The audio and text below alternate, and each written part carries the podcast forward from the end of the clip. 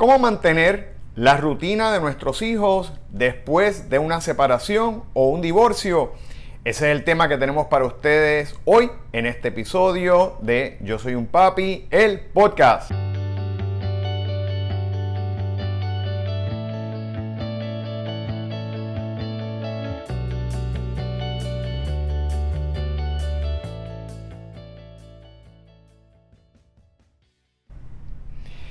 Bienvenidos a esta nueva semana, padres y madres que continuamente nos ven. Y para aquellos que nos están viendo por vez primera, mi nombre es Jorge Carvajal, soy un consultor certificado de crianza que ha desarrollado esta plataforma llamada Yo Soy un Papi con el propósito de darles herramientas, estrategias, consejos para hacer de ustedes como padres y como madres la mejor versión. Trabajamos para fortalecer la conexión, la comunicación y la relación con nuestros hijos bajo una base de disciplina positiva, que es nuestra área de especialidad. Hoy tenemos un tema que he querido eh, traer porque padres, ¿verdad? Y madres, pues me escriben lo difícil que se hace mantener la rutina de los niños en igualdad de condiciones, ¿verdad? O por lo menos lo más cercano posible, ahora que los niños están en dos hogares diferentes a raíz de la separación o el divorcio. Y eh, es un tema que me toca directamente porque, como ustedes saben, pues yo pasé por un proceso de divorcio y pues mis niños tuvieron que, ¿verdad?, hacer no solamente un proceso de adaptación al cambio, sino mayor aún porque ellos viven en eh, fuera de, donde yo resido, este, viven en los Estados Unidos y obviamente pues conlleva todavía unos cambios mayores a una nueva cultura, nuevas escuelas, nuevos amigos y pues obviamente mantener ese proceso de rutinas pues se hace un poquito más retante, aunque gracias a Dios, este, con la ayuda, ¿verdad?, de mamá y la voluntad de ambos, hemos podido eh, lograr hacerlo. Y por eso he querido eh, tocar este tema que va a ser de gran, gran utilidad para muchos padres que atraviesan por esa situación. Pero antes de pasar de lleno al tema, les invito a que se suscriban a nuestro canal de, YouTube oprimiendo el botón de suscripción y cliqueando el icono de la campana para que no se pierda ni un solo episodio más cuando semanalmente llevamos un nuevo episodio que les será de gran ayuda. Y pasamos de inmediato al tema como les estaba diciendo, los cambios que sufren los niños a raíz de una separación, un divorcio, son muchos, no solamente son cambios, ¿verdad?, en términos emocionales, enfrentando una situación que, eh, que puede ser, ¿verdad?, eh, difícil, que tiene una carga emocional, pero también en su rutina diaria.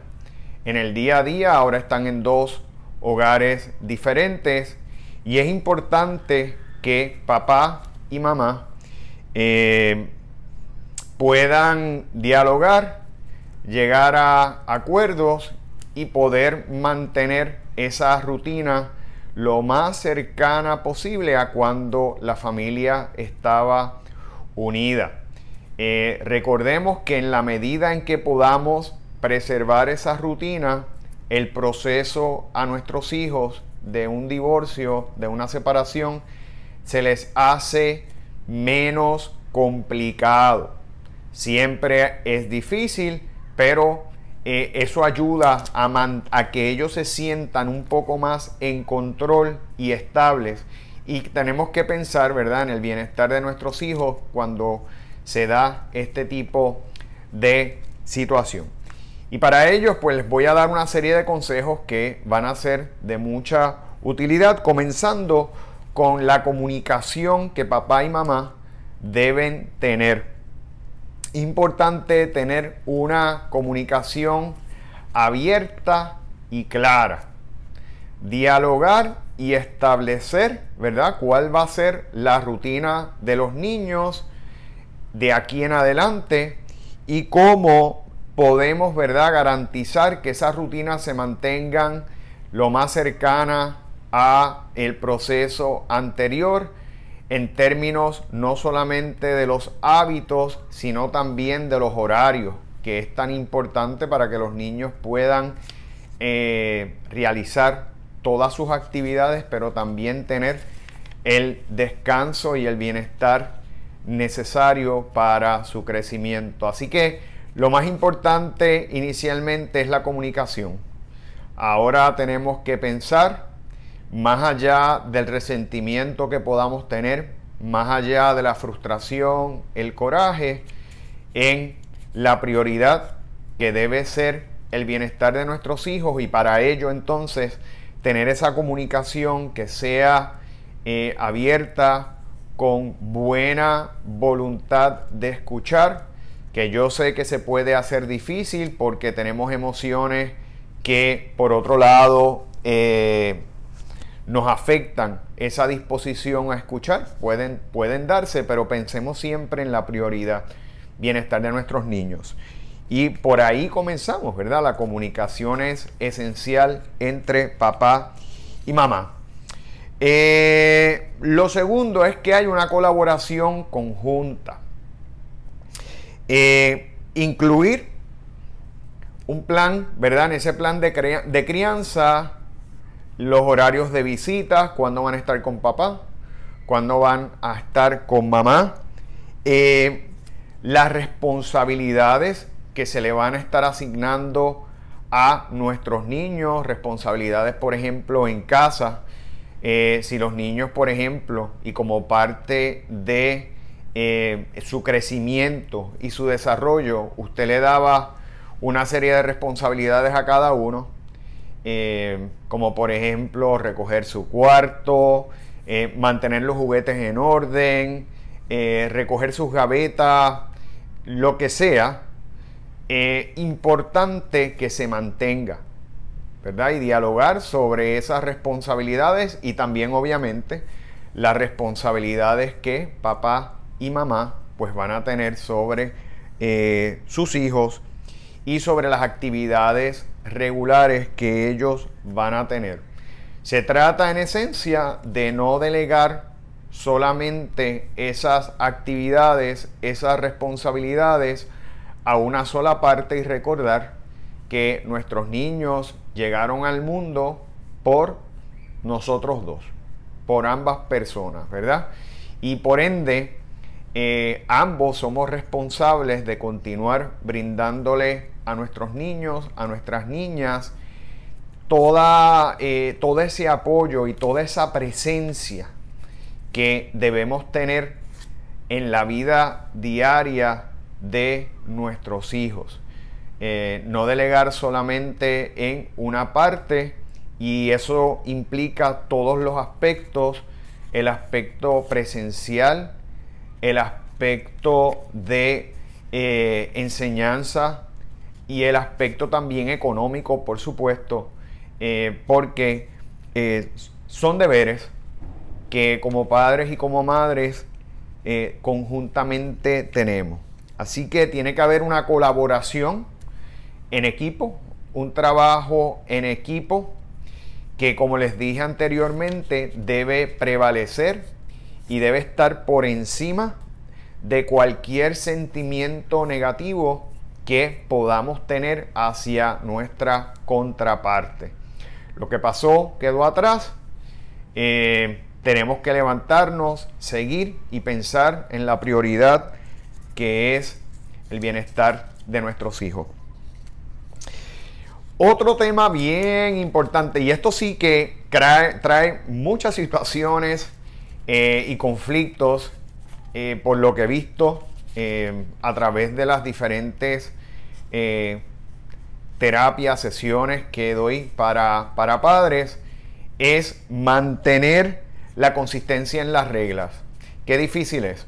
A veces hay padres, ¿verdad?, que son un poco más estrictos en las reglas que se establecen en casa. hay otros que son un poco más flexibles y a veces tienden a haber, ¿verdad? Eh, confusión y choques eh, y entre, entre ambos porque usted puede pensar de una manera, su contraparte puede pensar de otra, pero al final del camino tiene que haber un acuerdo y buscar que en ambas casas se mantenga lo mismo y que no, pues, papá sea el flexible y el simpático y el permisivo y mamá la rígida, la estructurada y, ¿verdad?, la exigente. Eh, ambas partes tenemos que cuidar lo que ya se ha logrado en nuestros hijos. Y si cuando estábamos juntos había un estilo de crianza, había una manera, ¿verdad?, de llevar los niños, de establecer las reglas y unas normas, eh, tienen, que, tienen que ponerse de acuerdo y buscar que eso prevalezca. Ejemplo, eh, a qué hora se acuestan los niños. Y esta pasa mucho. Que durante la semana, por ejemplo, si viven con mamá, se están acostando continuamente a una hora X, porque al día siguiente hay clases, hay escuela.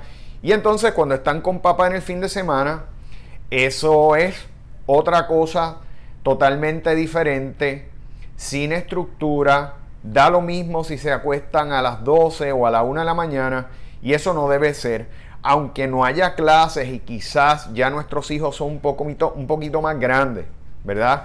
Y pueden estar un tiempo más en el fin de semana, ya sea eh, viendo televisión, viendo alguna película, compartiendo con nosotros. Importante mantener ese horario lo más cercano al día a día para que pueda haber un balance y para que no se preste a que una parte sea la buena y la otra parte sea la mala. Y di el ejemplo con papá y mamá, pero puede ser al revés. Puede ser que papá en este caso sea el estricto, el riguroso, el que quiere llevar eh, las cosas en los horarios que se establecen. Mamá puede ser un poquito más permisiva, pero lo importante es que haya algún tipo de eh, balance y consistencia en la aplicación de las normas, las reglas que se establecen en casa, en ambos hogares. Eh, siguiendo esa línea, acordar, acordar entre ambos cuáles son las reglas, a qué hora se van a acostar, eh, cuándo se va a estudiar, cuándo se van a hacer las asignaciones, cómo se van a distribuir las responsabilidades que se les brindan a nuestros hijos en casa y así por el estilo establecer y mantener las expectativas eh, en común.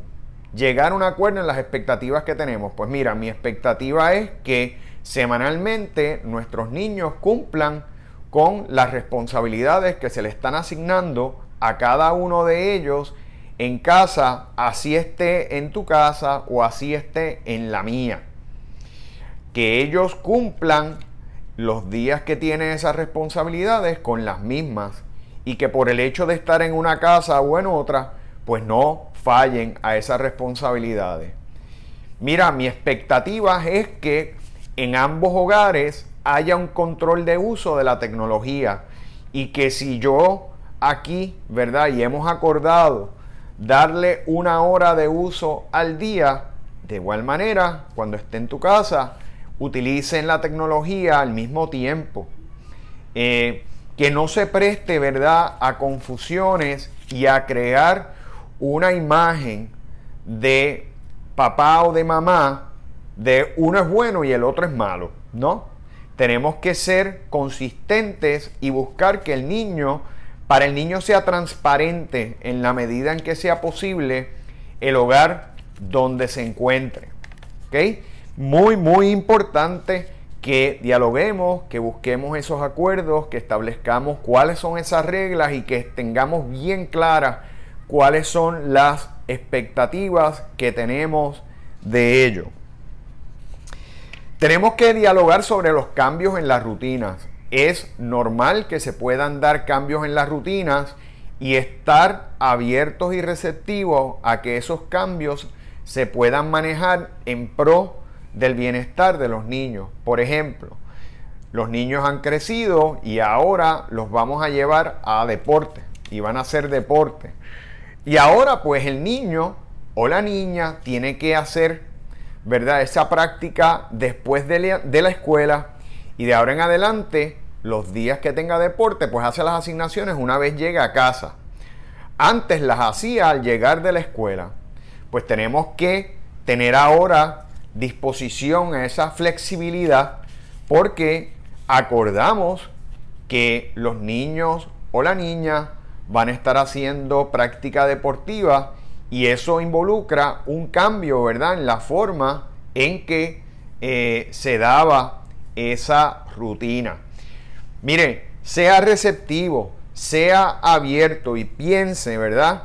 Que si mamá, por ejemplo, es la que apunta al niño a la niña en clases de dibujo o es usted el que apunta al niño a la niña en clases de baloncesto, pues que no es por eh, meramente por capricho. Dialoguen y expliquen el beneficio que ambas actividades pueden tener en el niño. Y la contraparte, tenemos que ser receptivos al diálogo y a entender que nuestros niños, más allá de la escuela, necesitan actividades extracurriculares que los ayuden a eh, a expandir, ¿verdad? Su conocimiento, eh, sus destrezas, pueden ser motor fino, motor grueso, que les permita eh, interactuar con otros niños, como es el caso del deporte, trabajo en equipo, enseñarle disciplina, todo lo que involucra las actividades extracurriculares que son tan de tanto beneficio para su crecimiento Igual, si el niño, por ejemplo, va a aprender a tocar un instrumento y tiene que practicar durante la semana, pues igual que lo hace en casa de papá, que lo haga en casa de mamá, que practique, ¿verdad? Porque tiene que haber un compromiso de nosotros como padres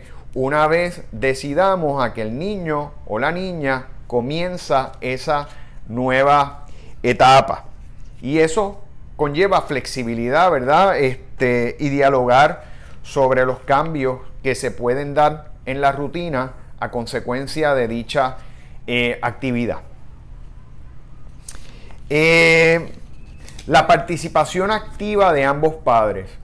Usted puede, ¿verdad? Usted se divorcia o se separa de su pareja, pero no se puede divorciar o separar de su hijo o su hija.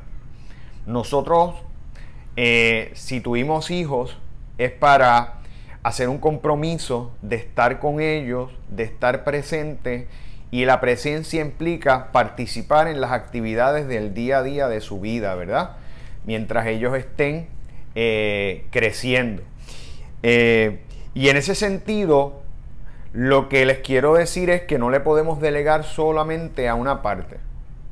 Por ejemplo, eh, si ahora el niño o la niña va a comenzar a hacer deporte, pues que ambos padres se involucren en las prácticas, en asistir a los juegos. A lo mejor usted este fin de semana tiene al niño y va usted al juego, el fin de semana próximo lo tiene mamá y ella va al juego. Pero que haya esa presencia de ambas partes. Nuestros hijos necesitan más que nada, más que todo, tiempo con nosotros. Ese es el mejor regalo que usted le puede hacer a su hijo o a su hija. Tiempo de calidad tiempo para interactuar, tiempo para dejarle saber la importancia que tiene en su vida. Y eso tenemos que hacerlo estando presentes y con la voluntad de participar en las actividades que ellos tienen en su vida diaria. Eh, de igual manera, las asignaciones me dan mucho tengo muchos casos que se dan donde, por ejemplo, pues mamá es la estructurada, es la rigurosa, es la que quiere o está encima del niño y la niña para que hagan sus asignaciones. Cuando va con papá, papá no se preocupa por eso, papá es para ir al cine, para las cosas chéveres, para la diversión. No.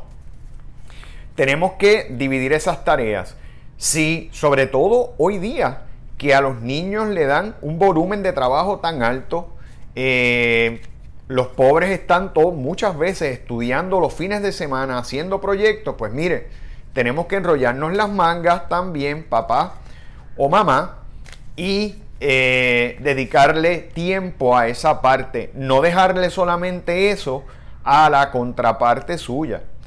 Si mamá ya estudia o practica o, eh, trabaja con el niño, por ejemplo, estudiando para un examen que tiene, niños que por ejemplo quizás tienen situaciones más complicadas de aprendizaje, también papá en el fin de semana se dialoga y si le dice, si mamá le dice, por favor, practícale estas palabras, este vocabulario, tiene examen la semana que viene, vamos a hacerlo.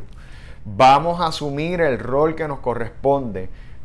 Perfecto, y me encanta, ¿verdad? La diversión, pasarlo bien, eh, que se diviertan con nosotros, pero también le tenemos que enseñar que hay esa responsabilidad y nosotros eh, hacer lo que tenemos que hacer en cuanto a esa parte, ¿verdad? También sentarnos y eh, promover en ellos el que hagan, el que estudien, el que practiquen, el que hagan las asignaturas y tomen la responsabilidad, la responsabilidad que deben tomar.